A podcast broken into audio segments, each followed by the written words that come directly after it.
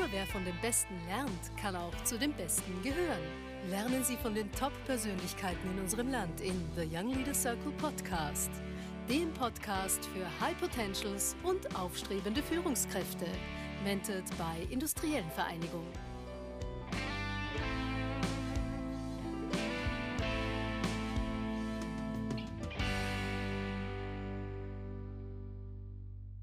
Herzlich willkommen bei einer neuen Folge der Young Leaders Circle Podcast hier auf der Alten Donau. Ich freue mich heute, dass ich Claudia Mischenski begrüßen kann.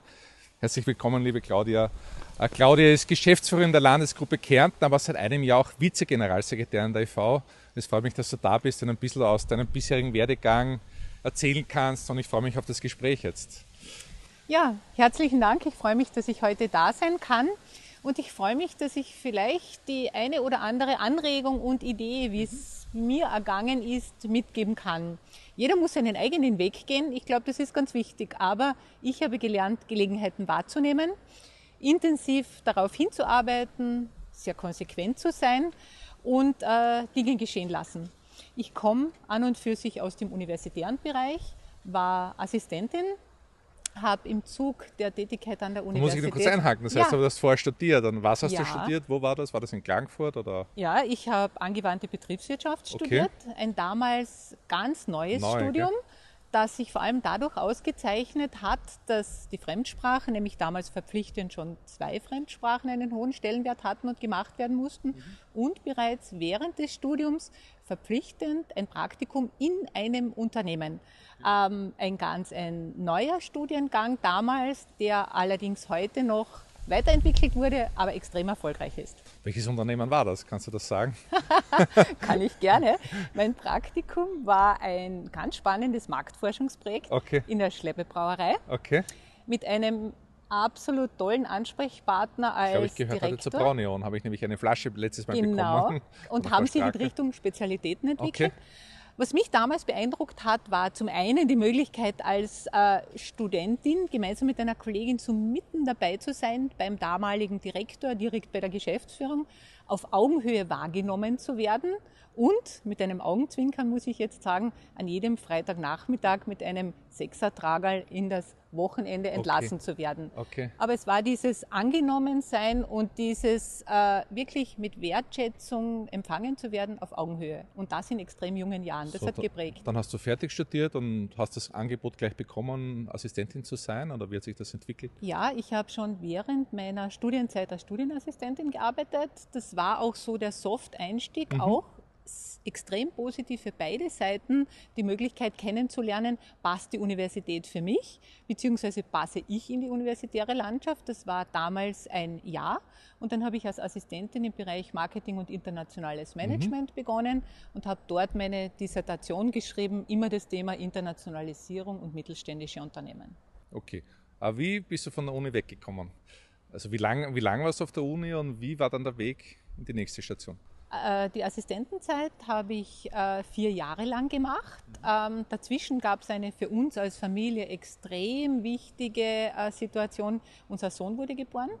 Das heißt, ich habe damals bereits während der Assistententätigkeit und dem Schreiben der Dissertation das Thema Familie und Beruf ja. zu vereinbaren, das mir und meinem Mann ganz wesentlich waren, gelebt. Das ging an der Uni äh, damals sehr gut und ich habe dann, als unser Sohn zwei Jahre alt war, die Dissertation zu Ende geschrieben und mich entschieden, den Elfenbeinturm und der Hochkomma zu verlassen. Okay.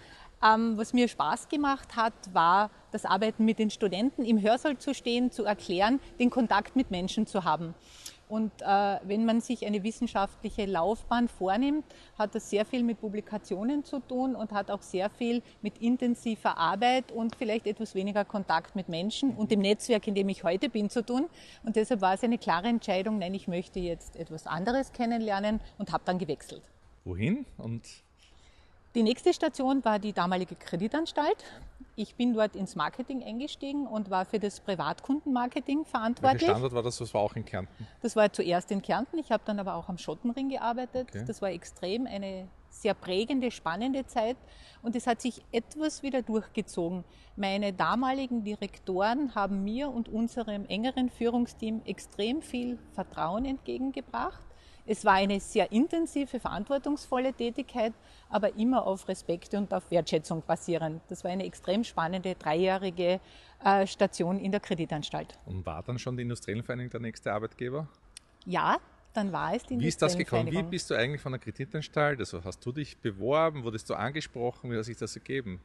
Das weiß ich eigentlich nicht über dich, muss ich sagen. es sind, und deshalb habe ich das eingangs gesagt, die Chancen im Leben, die ich genutzt habe. Ähm, ich wollte damals gar nicht wechseln und bin durch, durch einen sehr großen Zufall über die anonymisierte Ausschreibung der Geschäftsführung Industriellen Vereinigung Kärnten ich würde nicht sagen gestolpert, aber ich habe sie nicht nur einmal gelesen und habe sie dann immer wieder zur Hand genommen. Und es war dieses Thema der Netzwerkarbeit, des Einsetzens für die Interessen der Industrie, das mich damals interessiert hat.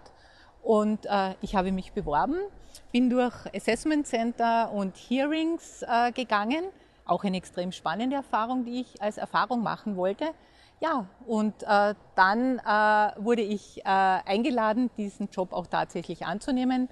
Und ich habe wieder für mich festgehalten, ich nehme diese Chance wahr und ja, ich mache es. Das war mein Einstieg in die industriellen Vereinigung. Das ist auch schon über 20 Jahre her. Ich kann mich reden, ich habe dich damals gar nicht kennengelernt, weil das führt mich zum nächsten. Du, du hast mich damals als Geschäftsführerin auch eine Auszeit genommen, weil ich glaube, du wieder Mutter geworden bist das war doch sehr eine interessante Geschichte. Vielleicht kannst du über das erzählen, wie du das gemanagt hast, diese Vereinbarkeit. Äh, ja, ich äh, habe eineinhalb Jahre in der IV äh, somit sozusagen den Einstieg ja. gemeistert. Dann wurde unsere Tochter geboren, zehn Jahre nach unserem Sohn. Und äh, es war insofern extrem spannend, weil ich damals wieder, und das zieht sich durch, Vertrauen, Respekt und Wertschätzung, weil ich damals wieder von meinem Präsidenten, von unserem Präsidiumsteam das volle Vertrauen bekommen habe, du machst diesen Job. Und ich bin damals nach sehr kurzer Frist, nach dem Mutterschutz, wieder zurück in den Job aber mit jeder Flexibilität, die man als junge Mutter, als junge Familie auch braucht. Hast du damals eine Stunde reduziert oder wie hast du das gemacht eigentlich? Ich bin nach acht Wochen wieder eingestiegen, habe sie zuerst reduziert, aber bei unserem Job es ist ja, immer schwierig. der Job zu erledigen, ja. aber mit extremer Flexibilität. Und es war wirklich hervorragend durch ein funktionierendes Umfeld, das ich wirklich das Privileg hatte, auch äh, zu haben. Das habe ich auch genutzt. Äh, mein Mann, äh, unsere Familie und den Rest an Organisation, die man sich aufbaut. Mich würde interessieren der Sprung. Du warst Universitätsassistentin und bei der CA hast du schon mit Menschen zu tun gehabt. Bei der Industriellen Vereinigung ist es dein Hauptjob, mit Menschen zu tun zu haben. Wie war dieser Übergang das erste Mal? Ähm, Menschen ja. zu führen, äh, mit ihnen Beziehungen aufzubauen, auch zu verhandeln? Mhm. Ähm, zum einen, der Übergang, was die inhaltliche Arbeit anbelangt, war extrem smooth. Ähm, da bin ich sehr, sehr rasch in diesen Job hineingewachsen. Auch, und das war vielleicht wieder ein großes Privileg in meinem Team, weil ich ein Team von fünf Kolleginnen und Kollegen hatte, die äh, extrem positiv und diesen Wechsel an der Spitze der Geschäftsführung auch äh, sehr gut begleitet haben. Neu war die Herausforderung, Mitarbeiter zu führen. Und da habe ich aus meinen Erfahrungen heraus, vielleicht auch ohne sehr äh, intensiv mich darauf vorzubereiten, immer das Thema Respekt, mhm. Augenhöhe und wir sind ein Team und wir schaffen es nur gemeinsam. Für mich als das Credo festgehalten, aber, und das habe ich gelernt, in durchaus auch nicht immer einfachen Situationen, Führungskräfte müssen Entscheidungen treffen. Diese Entscheidungen treffen wir nicht immer gerne. Es sind dann Entscheidungen auch zu sagen, ähm, es wäre besser, wenn sich unsere beruflichen Wege trennen. Das beschäftigt, das, äh, da denkt das, da endet das Nachdenken nicht, wenn man nach Hause geht. Ähm, sehe ich aber durchaus als wichtig und wesentlich, weil die menschliche Komponente bleibt erhalten. Aber das muss man lernen. Mhm. Da habe ich auch in mich und in meine Weiterbildung investiert, denn äh, Führung braucht Instrumente, mhm. Führung braucht bestimmte Mechanismen und äh, der Rest ist ein Learning by Doing. Ich würde jetzt gern zu Krisen kommen. Ich habe das auch den Christoph Neumeier gefragt. Äh, wir haben in diesen 20 Jahren, die wir gemeinsam schon uns, uns kennen und so weiter, wir haben ja zwei große Krisen gehabt. Einmal die Finanzkrise und einmal jetzt Corona. Was war für dich das Härtere? Und, und dann die nächste Frage. Ich bin nämlich der Meinung, dass wir schon aus der Finanzkrise auch gelernt haben, wie man mit Krisen umgeht. Also dass man auf jeden Fall äh, Ruhe bewahrt und, und also das war vor elf Jahren schon eine große Herausforderung. Was war für dich die größte Krise und bist du daran gewachsen oder wie bist du damit umgegangen? Ohne dass wir beide je darüber gesprochen haben, Corona war für mich, auch wenn es jetzt doch schon länger ausliegt, aber die äh, intensivere Krise. Mhm. Ähm, wahrscheinlich auch, weil äh, ich vorher in diesem Sinne mit Krisen nicht zu tun hatte. Ähm, es war die heftigere Krise, weil ich vielleicht jünger war.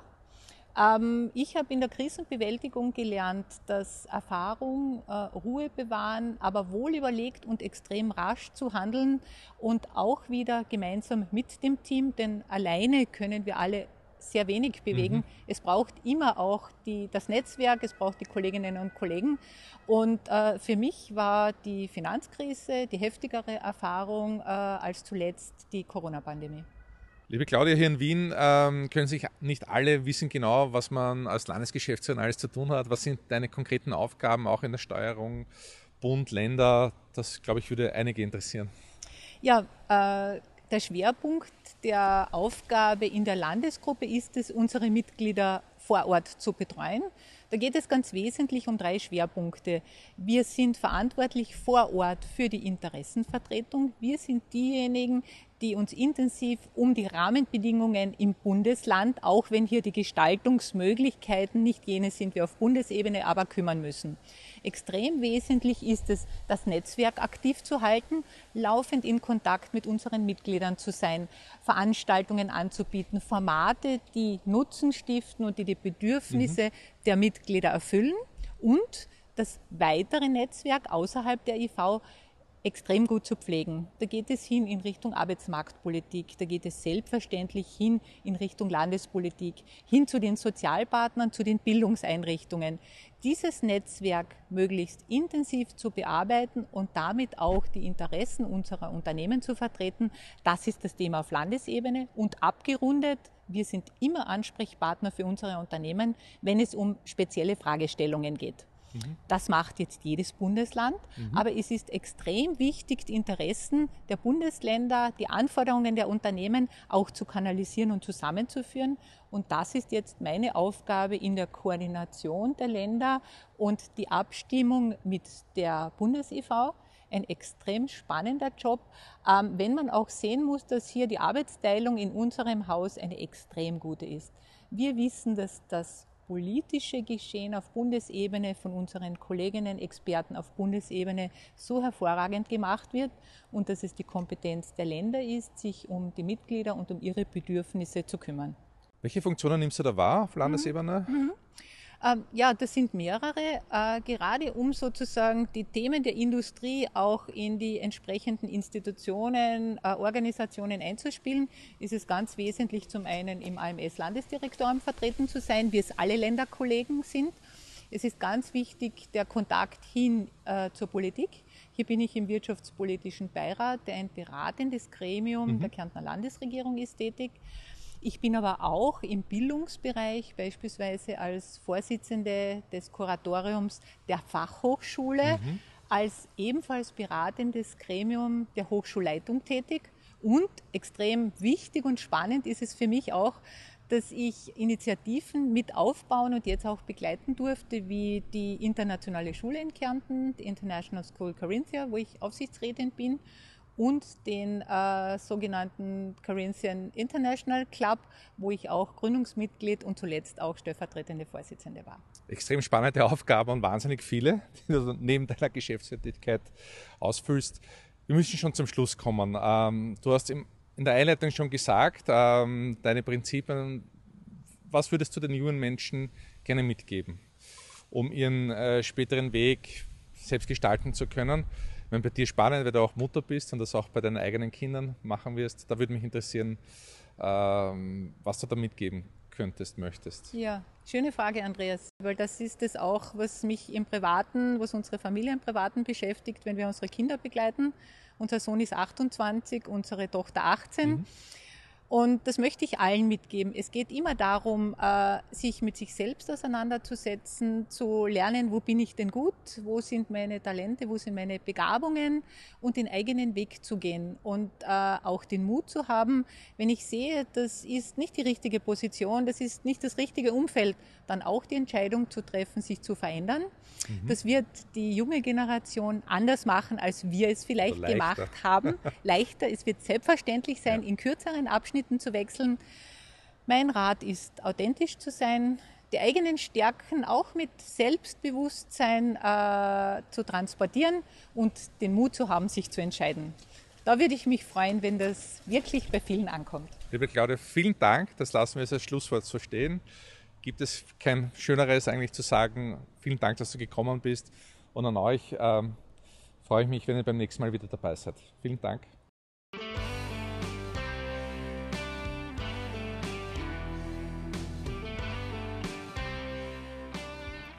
Spannende Leadership-Impulse, die zum Nachdenken, Diskutieren und gerne zum Teilen anregen sollen.